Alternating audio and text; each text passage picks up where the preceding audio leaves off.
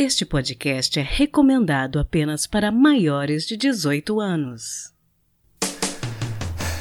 Sexo Explícito o podcast para você gozar a vida.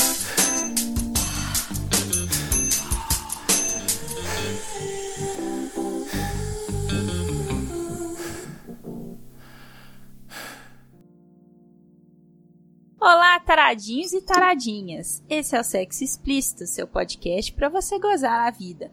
Eu sou sua apresentadora, Priscila Armani, tentando trazer um pouco de prazer para você. Hoje eu recebo mais uma vez o psicólogo e sexólogo mineiro Dr. Rodrigo Torres. Um prazer conversar com você, Dr. Rodrigo. Prazer é todo meu, Priscila. Fala um pouquinho pra gente do trabalho bacana que vocês fazem na Sextima em Belo Horizonte. Então, a Sextima é, é um consultório de psicologia, sexologia e terapia de casal, onde eu e Mônica, minha parceira e minha sócia, decidimos atuar nessa área é, difícil, mas ao mesmo tempo muito recompensadora, que é, são as relações interpessoais entre os casais. É, atendemos pessoas individual e em casal, é, tanto na área sexual quanto é, na questão dos conflitos relacionais, brigas, discussões, divórcios, etc. Eu trabalho atuando, é, tratando disfunções sexuais masculinas e femininas e também trabalhando as relações sexuais entre os casais, atendo disfunções como disfunção erétil, ejaculação precoce, problemas de desejo sexual e libido, é, dificuldades em atingir o orgasmo e vaginismo, dispareunia, dor, ao, dor durante ao sexo. É, a gente atua nessa área a respeito da sexualidade. Lembrando aos ouvintes que todas as redes sociais e os links da Sextima vão estar na descrição do episódio. Confiram. E hoje eu e o Dr. Rodrigo vamos ler e responder a mais algumas perguntas anônimas de vocês que foram recebidas aqui pelo perfil do podcast no Curioscat, chamado Pod Sexo Explícito. E se você está ouvindo e tem vontade de mandar uma pergunta, o endereço é curioscat.me barra. Esse link também vai estar na descrição do episódio. Beleza? Então hoje vamos começar com algumas perguntinhas. A primeira pergunta é a seguinte: o ouvinte, ele relata que a esposa não menstrua e não se lubrifica desde que a segunda filha deles nasceu há pouco mais de um ano. E aí ele explica que a esposa tem 40 anos, eles estão com atividade sexual e eles têm usado o lubrificante artificial, mas ele acredita que a esposa não está se divertindo tanto. E aí ele pede dicas, né, doutor Rodrigo, para poder ajudar a amada dele a se divertir tanto quanto antes. O que, que o senhor diz? Olha, Priscila, a primeira coisa que a gente precisa pensar é em visitar o ginecologista, né? E acho inclusive interessante que ele vá com ela até lá. Acho importante que o ginecologista faça uma avaliação, principalmente por conta da não é, lubrificação, mas mais importante é por conta da não menstruação. Eu acho que existem alguns indícios aí de que pode estar acontecendo algum problema hormonal. Aos 40 anos é um pouco é, cedo para acontecer alguma coisa desse tipo, mas cada mulher é uma. Então é importante que é, eles visitem o ginecologista e que possam ser pedidos exames hormonais adequados, pode haver algum, algum distúrbio aí hormonal mesmo que está gerando essa dificuldade tanto de menstruação quanto de lubrificação. E é claro, é importante que se saiba que provavelmente mesmo usando lubrificante artificial, é, a vagina dela não está se preparando para o sexo. Né? A, a, gente sabe que a lubrificação ela é um dos indícios de preparação para o sexo, mas existem várias outras mudanças que o lubrificante não promove, né? Por exemplo, a dilatação da vagina e o aumento do comprimento do canal vaginal. Isso tudo acontece na fase da excitação sexual e por algum motivo ela não deve estar se excitando, né? Seja ele hormonal ou psicológico, mas é importante que descarte qualquer questão fisiológica e hormonal para depois se perceberem que tem uma questão psicológica por trás aí procurarem um sexólogo que possa tratar essa questão psicológica. Mas, num primeiro momento, eu sugiro que eles procurem o ginecologista dela, conversem sobre isso, porque a filha nasceu já tem um ano, né, um pouco mais de um ano, então já era para ter tudo voltado ao normal né? É, ela é uma mulher jovem, 40 anos, é, então eu acredito que o ginecologista possa fazer um diagnóstico diferencial, entender o que está acontecendo e a partir daí é, encaminhar ou direcionar esse casal para resolver esse problema. Será que tem às vezes, porque existe esse mito, né, doutor Rodrigo, que às vezes o tipo de parto influencia o parto normal, não especifica na pergunta, né? Mas será que existe algum tipo de influência disso? Muito difícil dizer, Priscila, porque a gente não sabe realmente o que aconteceu ali, mas um ano vivendo isso, provavelmente ela fez consultas pós-parto, né? Provavelmente ela, ela já voltou ao ginecologista dela para ver como, como que ficou após o parto, mesmo num parto normal, natural ou numa cesárea. Então, é importante eh, que haja essa comunicação com o ginecologista. Eu acho que o que eles estão fazendo é remediar sem saber a causa. Sinceramente, desconheço que o parto possa influenciar dessa maneira ou durante tanto tempo pode ter deixado algum trauma ou simplesmente é muito comum, por exemplo, num primeiro momento, e aí é interessante a gente entender se essa, se essa filha está sendo amamentada ainda. Porque quando a mulher está amamentando, existe um hormônio é, que chama prolactina, que é o hormônio que faz a produção do leite. Esse hormônio é, é ele acaba com a libido é, da mulher. Então, enquanto esse hormônio está alto para que ela amamente, produza leite, é, a libido está baixa. Isso é quase que uma questão é, é né, genética. Se você parar para pensar, a mulher precisa voltar-se para a cria assim que ela tem o filho. Então, a libido não é a coisa mais importante, e sim a atenção para uh, o bebê. Esse hormônio, a prolactina, ela é inversamente proporcional à libido. Quanto mais alta a prolactina, men menor a libido. Então é importante verificar essas coisas todas e o médico é que vai pedir esses exames, que vai entender isso. Primeiro passo é conversar com o ginecologista, de preferência o ginecologista que fez o parto, se é que ele, né, se eles têm esse contato e tal, mas o mais importante é abordar isso na consulta ginecológica. Ah, é muito interessante. Eu não sabia dessas informações, né? Muito, muito legal essas informações. A segunda pergunta que a gente recebeu foi de uma mulher, ela tem um parceiro fixo e apesar dela ser uma pessoa independente, controladora no dia a dia, ela explica que ela gosta de ser submissa entre quatro paredes, o parceiro desgostar disso, mas quando ela fala sobre as fantasias dela para ele, ele reclama que está recebendo tarefas. E aí ela fala: já mandei links sobre BDSM, safadinhos e educativos, mas foram ignorados. Como começar essa conversa sem ser uma DR chata, se a pessoa não está captando as dicas e aberturas e convites para falar sobre isso? Aí eu acho que a questão é a comunicação, né, doutor Rodrigo? Completamente. E na realidade, não, não, acho que não vai ter muito jeito dela fugir de uma DR chata, né? Porque eu acho que a DR, eu acho que DR é super importante para um casal, né? Eu, mas eu acho que a DR tem que tem a DR boa, que é aquela DR que tem o foco na solução. É, quando a DR é simplesmente para ficar na discussão, alimentando uma disputa de poder entre o casal ou coisas desse tipo, realmente não faz o menor sentido. Mas quando a conversa, ou a DR, a discussão da relação, ela é feita com o fim de solucionar o problema, eu não acho que ela seja chata. O que eles estão aí é tendo um conflito comunicacional. Ela está pedindo coisas que seriam extremamente excitantes e prazerosas para ela, e ele está entendendo que ele tem obrigação de fazer isso. Na realidade, ele não tem obrigação, mas é uma demanda que ela tem né? E eu acho que eles precisam discutir isso, quer dizer, quais demandas ele dá conta de atender, ou ele gostaria de atender, e quando ele gostaria de atender, mas também se ele ignora as demandas dela, aí temos um problema, né? Eu acho que a demanda do outro, quando é uma relação é, importante para mim, a demanda do outro se torna importante para mim. É, e, e a gente sabe que uma das coisas que mais dá prazer no sexo é ver a outra pessoa sentindo prazer por algo que eu estou proporcionando a ela. Então, isso é que nos excita. O que me excita é ver a minha parceira sentindo prazer por algo que eu estou provocando nela. Talvez ele esteja resistindo demais à, à, à questão da excitação, ou talvez as coisas que ela está pedindo para ele, as fantasias dela, possam ferir de alguma maneira algum valor dele. Por isso que essa DR, essa comunicação, precisa acontecer. Porque só assim eles vão conseguir colocar os pingos nos is e não ficar uma, um, um jogo de gato e rato ou uma tentativa e erro, né? Eu tento, eu lanço a isca, mas ele nunca morde, né? Porque ele, na realidade, ele está enxergando isso como sendo obrigatoriedade, como sendo algo necessário. Quando, na realidade, ela está só colocando a demanda dela em cima da mesa. E eu acho super saudável que ela possa fazer isso dentro do relacionamento. Ela tem o mesmo direito que ele aos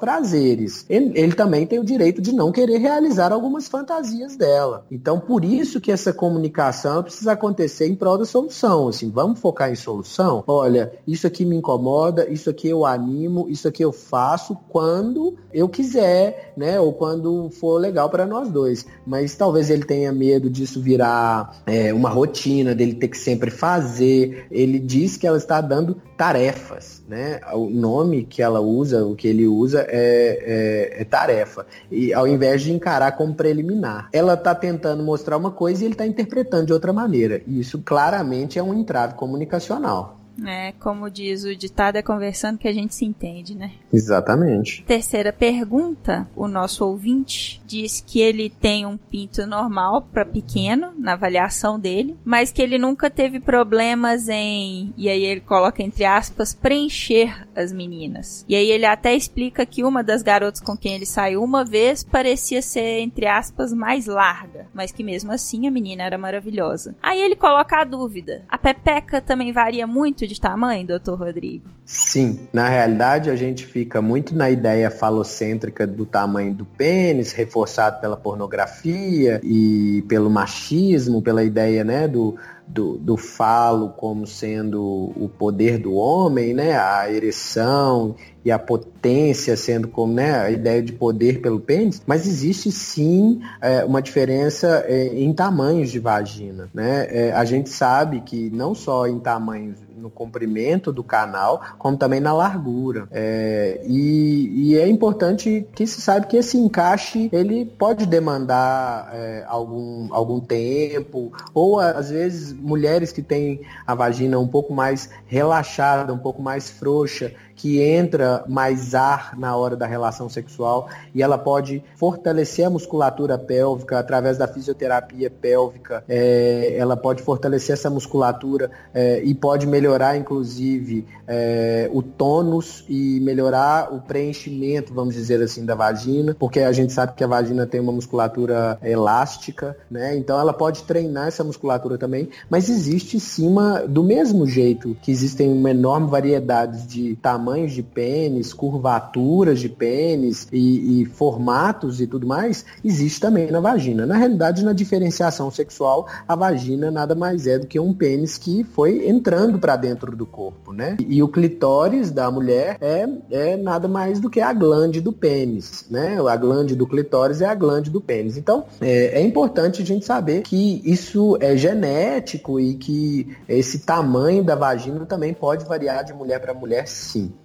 Existem de vários tamanhos e de vários jeitos, isso é super normal, né? É, nós até fizemos um post essa semana, ou semana passada, no, no Instagram do Sextima. Existem não só tamanhos, mas cores diferentes, formatos diferentes, não só do, do canal vaginal, mas dos grandes lábios, dos pequenos lábios, do clitóris em si. É, muitas mulheres têm clitóris diferenciados, de tamanhos diferentes e tal. E o, a questão toda é que a mulher foi muito pouco estudada pela medicina, até pela medicina machista, vamos dizer assim. Né? É, a mulher, a, a vagina e a mulher e o prazer da mulher foram muito pouco estudados. O pênis a gente já tem muita coisa, muita informação desde muito tempo. É, a medicina deixou de estudar isso ao longo do tempo. Tem um documentário muito interessante no, no YouTube que chama Clitóris, o Prazer Proibido. É um documentário que passou num, num canal fechado de TV a cabo. Nesse documentário se fala muito a respeito disso, né? De como a vagina foi pouco estudada pela medicina. Mas sim, é, tem uma variedade enorme, não só de tamanho, como de cor, como de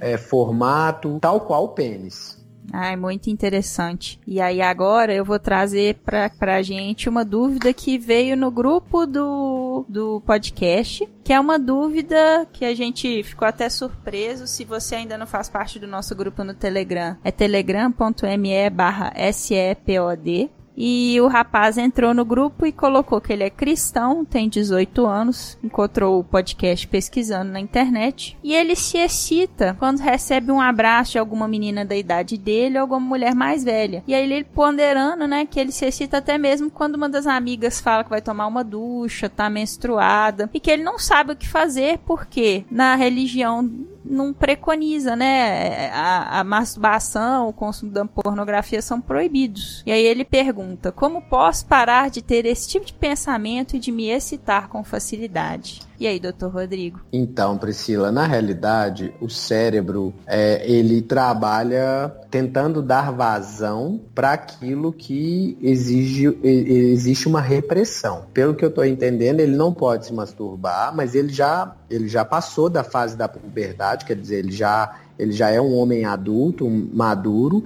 e que tem como uh, aspecto fisiológico os impulsos sexuais, né? Isso é natural, é fisiológico. O que está acontecendo na vida dele é que ele não tem relações sexuais nem sozinho e nem com uma parceira. Ou seja, ele não está dando vazão para aquela pulsão sexual, para aquele impulso sexual dele, que é natural, causado pelos hormônios e causado pela, pela fase que ele vive da vida dele, aos 18 anos. Então eu acho que como ele pode parar de ter esse tipo de pensamento, eu não consigo dizer a não ser dando vazão para a sexualidade dele, expressando a própria sexualidade. Agora, se ele está se reprimindo, ou se a religião dele proíbe, reprime ele de fazer isso, talvez ele tenha um impasse entre algo fisiológico e algo cultural barra religioso. É importante ele se decidir aí o que, que é mais importante para ele, o que, que ele entende que, que é realmente a vivência individual dele. Porque quanto mais ele reprimir, o, o cérebro vai dar um jeito de, de colocar isso para fora. Né? É algo natural, é algo fisiológico. Ele tem testosterona, ele tem os hormônios sexuais, pelo que eu estou entendendo, adequados, e, e o cérebro dele está funcionando perfeitamente. A questão é que vai de encontro a um valor, né? A um valor religioso, e aí acontece uma repressão. Então, é delicado, é, não, tem, não tem uma receita de bolo para passar para ele como pode parar de ter esse tipo de pensamento, a não ser se expressando ou expressando a sua sexualidade de maneira saudável e natural. É muito complicado. Bom, as perguntas dessa semana terminaram, mas eu gostaria de que o, o senhor comentasse um pouquinho a respeito de uma pesquisa que saiu da BBC News falando sobre o porquê de nós estarmos fazendo menos sexo. A manchete é bem sensacionalista. Por que estamos fazendo menos sexo, né? E aí, quando você lê um pouco sobre a reportagem, é, foi uma pesquisa que foi feita nos Estados Unidos e na Grã-Bretanha. Exato. E aí, na matéria, fala que, né, uma nova geração de jovens, especialmente os homens, parecem estar mais interessados em jogar videogame, assistir séries, do que fazer sexo. E aí, os dados revelam que 23% dos participantes desse estudo declararam não ter feito sexo nos últimos 12 meses e que isso é quase o dobro do número que foi registrado há 10 anos, em 2008. O que chama atenção nessa pesquisa, é, Dr. Rodrigo, é porque ela não coloca algum tipo de mudança que tenha relação com hábitos, como que eu posso dizer assim? Porque a minha expectativa quando eu li essa matéria tinha mais a ver com talvez o uso de aplicativos, sabe? Uhum. E aí me parece que tem mais a ver com o comportamental no sentido de que as pessoas parecem acreditar que dá mais trabalho sair para procurar um parceiro do que ficar em casa jogando videogame. O que, que você acha disso? Então, eu também questionei um pouco essa pesquisa. É, eu achei que os motivos pelos quais eles justificaram a diminuição foram motivos muito muito subjetivos assim, na realidade pouquíssimos ob objetivos. Eu acredito que na realidade isso tem muito mais a ver com relação à pornografia e à masturbação do que necessariamente o uso de videogame ou aplicativo de relacionamento. Eu eu acho que a, o problema é que a maneira que a gente está enxergando o sexo e fazendo sexo não é uma maneira que gera motivação para a gente continuar pensando em sexo e fazendo sexo. Então eu acho que tá monótono, tá rotineiro, tá delicado no sentido de que uh, as pessoas não falam sobre o assunto, as pessoas é, vão buscar a vazão das suas pulsões sexuais através de pornografia, de masturbação. As pessoas estão enxergando que sexo é isso, quando na realidade não é né? É, as pessoas elas estão, é, eu acho que tá, o sexo do jeito que ele está sendo feito, ele está pouco recompensador. Basicamente é isso. Eu acho que as pessoas elas estão enxergando muito o sexo só como ato sexual em si, né? Exato. Isso retira todos os outros elementos mais complexos, né? Exatamente. Você transforma o sexo em algo muito retilíneo ou muito superficial. Quando na realidade, sexo é muito complexo. É, tem até um, um pedaço da entrevista que eles falam: o consumo de pornografia pode aumentar o nível de ansiedade e de obsessão com o corpo. Também pode estimular comportamento negativo dos homens em relação às mulheres no caso de relacionamentos heterossexuais sexuais. Concordo. Ainda falo, sem contar que se uma pessoa passa a maior parte das horas assistindo sozinha a filmes pornográficos, pode não ter tempo para encontrar um parceiro na vida real. Eu acho que na realidade isso, isso faz mais sentido. A gente está transformando o sexo em algo muito objetivo e pragmático, como se sexo fosse um pênis dentro da vagina fazendo movimento de vai e vem, ou se sexo fosse genital. Na realidade, nós que trabalhamos com sexologia, a gente vem tentando desconstruir essa ideia do sexo genitalizado há muito tempo. Né? A maioria dos casos que,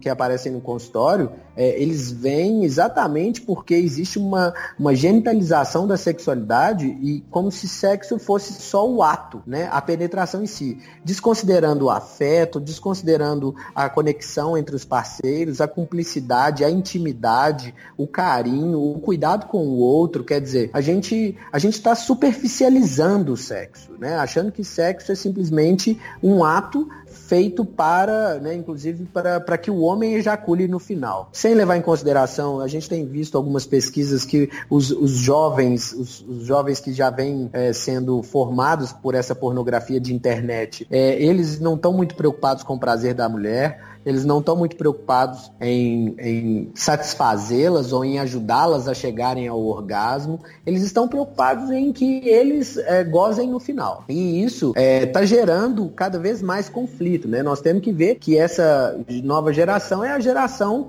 que se masturba com a mão esquerda, porque a direita está no mouse. Né? Então, assim, existe um consumo exacerbado de pornografia, ela é livre, e eu acho que isso, na hora que a pessoa vai para a realidade, é completamente diferente diferente, muito menos recompensador, porque não tem aquelas coisas fantásticas ou fantasiosas que a pornografia é, proporciona, nem aquelas coisas extremas, e acaba que o que está excitando é, é, essa moçada é, são coisas muito esdrúxulas, né? muito complexas, que quando na vida real não, não é assim, e, e acaba que a vida real não está trazendo motivação para esses jovens irem lá buscar, sem contar que dá trabalho né? Dá trabalho conquistar a parceira, dá trabalho se expressar, dá trabalho demonstrar suas fragilidades, demonstrar quem você é, dá trabalho e, e muitas vezes causa insegurança, medo, ansiedade e um monte de outras coisas. Então, eu acho que o sexo ficou muito fácil na internet né, um sexo virtual, enquanto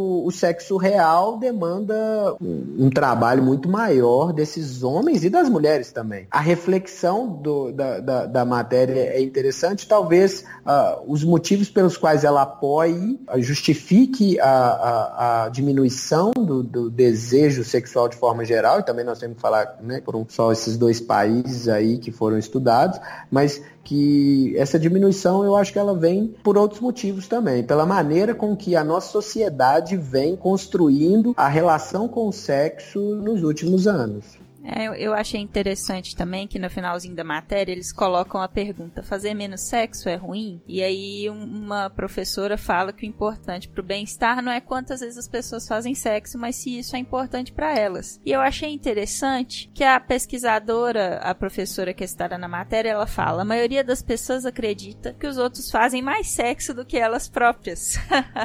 então Exato. eu acho que né, tem esse imaginário coletivo, né, da grama do vizinho ser sempre mais verde, que que a minha. Acho que isso impacta também muitas pessoas, né, doutor Rodrigo? Impacta, Priscila, mas isso só acontece porque as pessoas não falam de sexo, né? Então, e quando falam, falam mentiras. Então, esse, isso é uma coisa que acontece é, desde sempre sobre a sexualidade. Quer dizer, eu não falo a realidade que acontece comigo, eu não falo sobre sexualidade porque é um tabu na sociedade. Então a gente vai reproduzindo esse tabu de geração em geração. E quando eu imagino a vida do outro, já que ali né, no boteco ele falou que a vida dele sexual tá perfeita, quando eu fantasio sobre a vida do outro, eu fantasio que ela tá melhor que a minha, né? E quando na realidade o que a gente que trabalha com isso vê é que a maioria das pessoas tem alguma questão relacionada à sexualidade e geralmente é, gerada por algum, algum mito ou alguma falta de educação sexual. Então, quer dizer, não falar de sexo só perpetua essa ideia de que a grama do vizinho é mais verde que a minha. Com certeza. Doutor Rodrigo, hoje a conversa foi produtiva pra caramba. Alguma palavra final para os nossos ouvintes? Ah, eu acho que a gente tem que falar mais de sexo, né? Eu acho que a, a, a, moral da história é essa. Vamos falar mais, vamos conversar. Continuem mandando as perguntas. A gente está aqui para responder desde que a gente saiba é, e que a gente tenha o conhecimento para isso, um conhecimento de qualidade científica. É muito importante a gente tomar muito cuidado com a internet, porque tá cheio de, de coisas aí que não são muito explicáveis, tem muitas pessoas com pouca propriedade falando sobre assuntos delicados. Então, vamos filtrar um pouco a respeito disso, buscar informações de qualidade, como né, esse podcast. Eu acho que só, você só traz pessoas interessantes, é, pessoas que realmente estão comprometidas com o conhecimento e divulgar o maior número de informação que a gente puder, é, educar mais as pessoas, tentar disseminar uma informação de qualidade. Eu acho que você está de parabéns, você faz esse trabalho de uma forma muito legal, muito bem feita. E é isso, eu acho que a gente precisa falar mais, enquanto eu, eu vou sempre que eu puder contribuir com isso, porque eu acho que esse é o caminho da gente acabar com muitos dos problemas que vem acontecendo na, na, na, na área sexual. Combater as fake news. Né, Exato. Nossa, isso aí é, é nosso lema. então é isso, gente. Espero que vocês tenham gostado. Por favor, não deixem de mandar as perguntas de vocês pelo curioscat.me barra sexo explícito. E vocês também podem entrar em contato pelo nosso e-mail sexoexplicitopodcast.gmail.com e como eu falei, nós temos um grupo no Telegram, telegram.me barra SEPOD. Valeu! Se toca. Então, pessoal, hoje eu vou dar a dica de um produto que eu adquiri recentemente e que eu gostei bastante. Eu vou compartilhar com vocês, minhas ouvintes, a minha experiência com o Sense Vibe Mini, estimulador de clitóris da marca Assos. No próximo programa, eu tenho uma surpresinha a vendedora desse produto vai falar mais detalhadamente sobre ele. E eu vou deixar na descrição desse episódio o link para vocês conhecerem em detalhes. Nesse review eu vou me ater apenas falar como foi a minha experiência com o Sense Vibe Mini. Sense Vibe foi inspirado no Satisfyer, que é um famoso estimulador clitoriano bastante conhecido e caro. O objetivo do Sense Vibe é ser mais acessível, então ele é um pouco mais barato em torno de uns 500 reais. Para mim, ele traz grandes vantagens, como por exemplo, ser à prova d'água e carregar via USB. Eu já tive dois vibradores, um Bullet e um Rabbit. E esse último eu ainda uso de vez em quando, mas ele é daquele modelo a pilha. E tem que tomar cuidado na água, sabe? Isso dificulta bastante para mim, porque eu não sou tão cuidadosa assim. O Rabbit, ele é muito delicado. Tem de cuidar muito bem dele, estraga fácil. E aí acaba que eu uso menos menos. Já o Sense Vibe Mini, ele é mais resistente, ele tem um formato que anatomicamente não lembra um pênis, nem um Satisfyer. Então ele passa batido numa revista a sua mala no aeroporto, por exemplo. Ele é redondo e tem uma cor verde, que é a cor da marca dele, a SOS. E ele tem um pequeno orifício onde você encaixa o clitóris. Ele lembra um caramujo grande e verde. Para mim o segredo do sucesso tá justamente nesse encaixe que eu falei, sabe? E ele tem 11 velocidades. Então para mim funciona melhor quando eu passei lubrificante e fui experimentando diversos tipos de encaixe e velocidade. É tudo uma questão de jeito, sabe? Se você não conhece muito bem o seu corpo e não sabe qual a melhor posição para acomodar o estimulador no seu clitóris, eu te recomendo ter paciência e calma. Você vai chegar lá. É tudo uma questão de ir se conhecendo e entender melhor o jeito que o aparelho funciona para você. Então relaxa que você goza, sem pressa. Coloca uma música, toma um banho, se toca com o dedo e vai acrescentando sense vibe na sua rotina de masturbação aos poucos. Aí eu acho que é sucesso. E para mim, é, o Sense Vibe é um bom vibrador para você ter para você para você ter aquela noite especial sozinha. Eu não acho legal usar com parceiro ou parceira, porque ele demanda um certo ritmo, uma paciência que muitas vezes a outra pessoa não tem ou não consegue ter no calor do momento, porque eu acho que sexo é muito dinâmico e com o Sense Vibe leva um certo tempo para as coisas esquentarem. Nesse caso, é, uma dedeira ou mesmo um bullet são vibradores com mais chance de sucesso e, em termos de preço, bastante acessíveis, bem mais acessíveis. E aí, gostaram desse meu review? Vocês têm outras dúvidas sobre vibradores? Deixem os comentários de vocês lá no curioscat.me barra explícito. curioscat.me barra explícito. Ou então no nosso grupo no Telegram. telegram.me barra sepod telegram.me barra sepod Quem conta um conto o conto de hoje é o primeiro de uma série de contos que eu recebi depois de pedir ajuda pelo Twitter do podcast, no arroba podsexoexp. Eu fiquei bem surpresa pela boa vontade e pelo carinho de vocês. O texto se chama Meu Refúgio São Tuas Coxas, é do Gustavo Lacombe, o nosso autor carioca preferido, e é narrado pelo Alexandre Storm, que eu vou deixar na descrição do episódio os dados dele. Porque eu não sei se ele tem Twitter, se ele tem podcast. Gente, eu tô impressionada porque eu recebi uma avalanche de caras maravilhosos que se predispuseram a gravar os contos. E acabou que, como ele foi um dos primeiros, eu meio que perdi o contato dele. Então, Alexandre, se você quiser me mandar uma mensagem falando oi, pra eu colocar seus contatos na descrição do episódio, eu agradeço muito. Depois eu vou disponibilizar todos os dados dele. Então fiquem com o conto de hoje, espero que vocês gostem.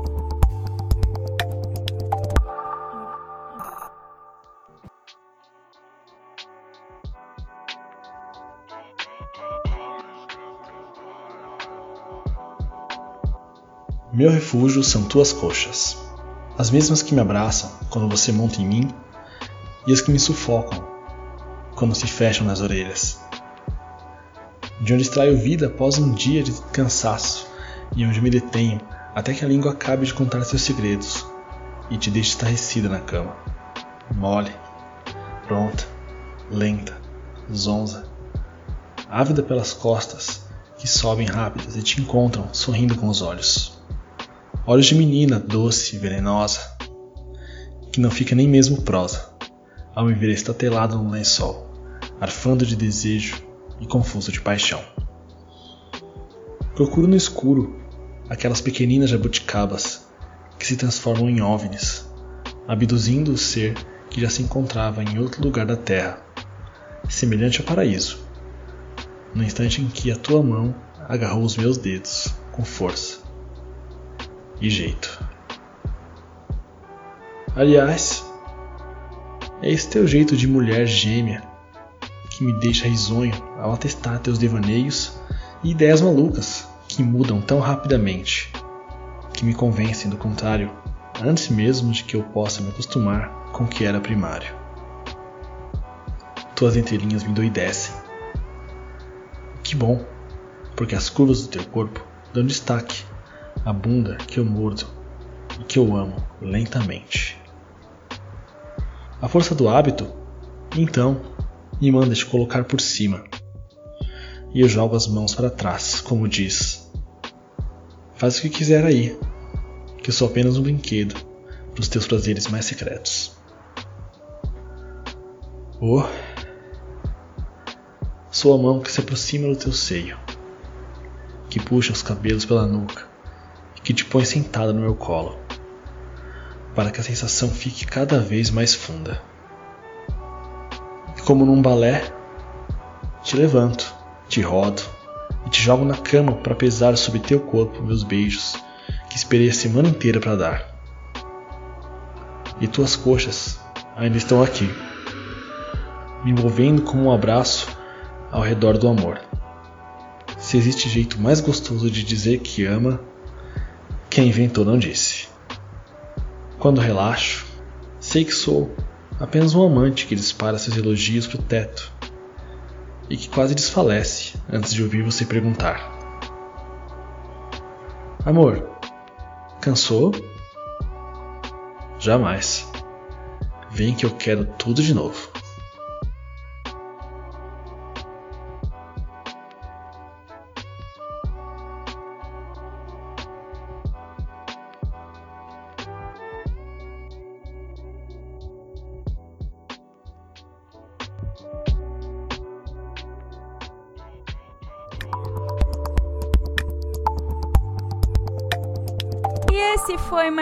Episódio do podcast Sexo Explícito. Foi bom para você?